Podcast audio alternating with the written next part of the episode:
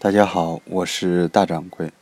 今天的每晚一文，为大家带来的是梁文道的一篇文章：涮羊肉的味道，涮羊肉的品味。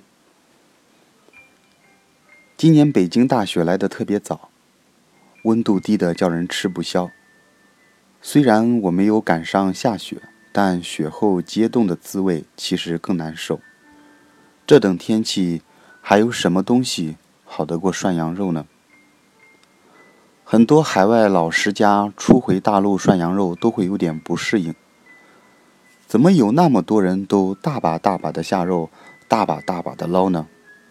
涮羊肉不是应该吃一片烫一片吗？一下子就把肉都弄熟了，哪还有涮肉的情绪呢？莫非六十年的生？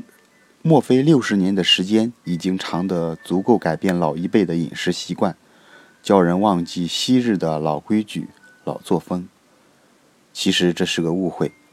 最早的涮羊肉本来就很粗放，和烤牛肉一样，是草根百姓的美食，大肉大酒正是它的应有之意。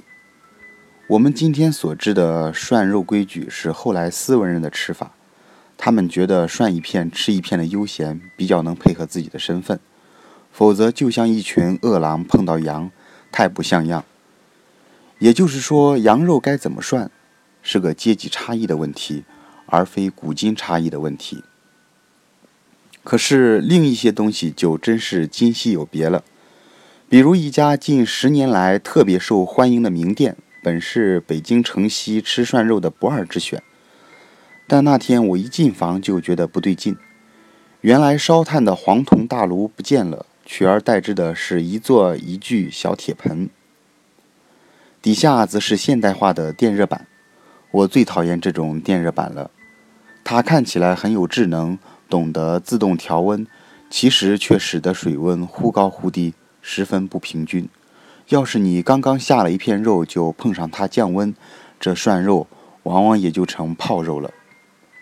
一人一炉才是最不像火锅的火锅，因为它不用你站起来凑钱弯身下料，免去了大家又站又坐的动作，因此也减少了那种挪桌动椅的热闹，而热闹乃是火锅的本质。也罢，反正这家人的肉还行，炉的问题就当作是时代必有的变化吧。于是我们一桌人吃吃喝喝，转眼就到了饭局的尾声。不料店员这时送上两碟麻酱烧饼，我们一下子就呆住了，急忙询问为何等到东西都吃完了才来烧饼。那店员非常正经地说：“这是主食呀，当然要等吃过菜了才上。”然后我忍不住给他上课，告诉他烧饼是用来夹肉的，不能分开来吃。他的表情半信半疑，似懂非懂。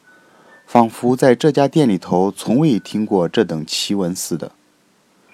又有一晚，朋友请我去一家据说十分高档的涮肉店，装潢是那种老外一看就喜欢的黑沉沉简约派。装潢是那种老外一看就喜欢的黑沉沉的简约派。不用说，他当然也是一人一炉。然而叫我震惊的是。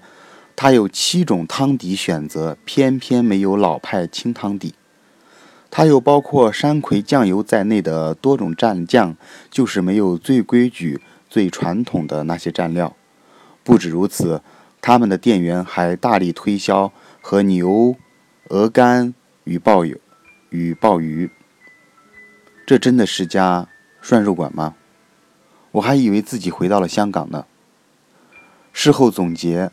我发现这两家店都不约而同地标榜自己品味高尚，是款宴贵客的好地方，所以我就明白了，人家卖的不是涮羊肉，人家卖的是品味。这是梁文道的涮羊肉的品味，略微带点讽刺的意味。我是大掌柜，明天晚上见。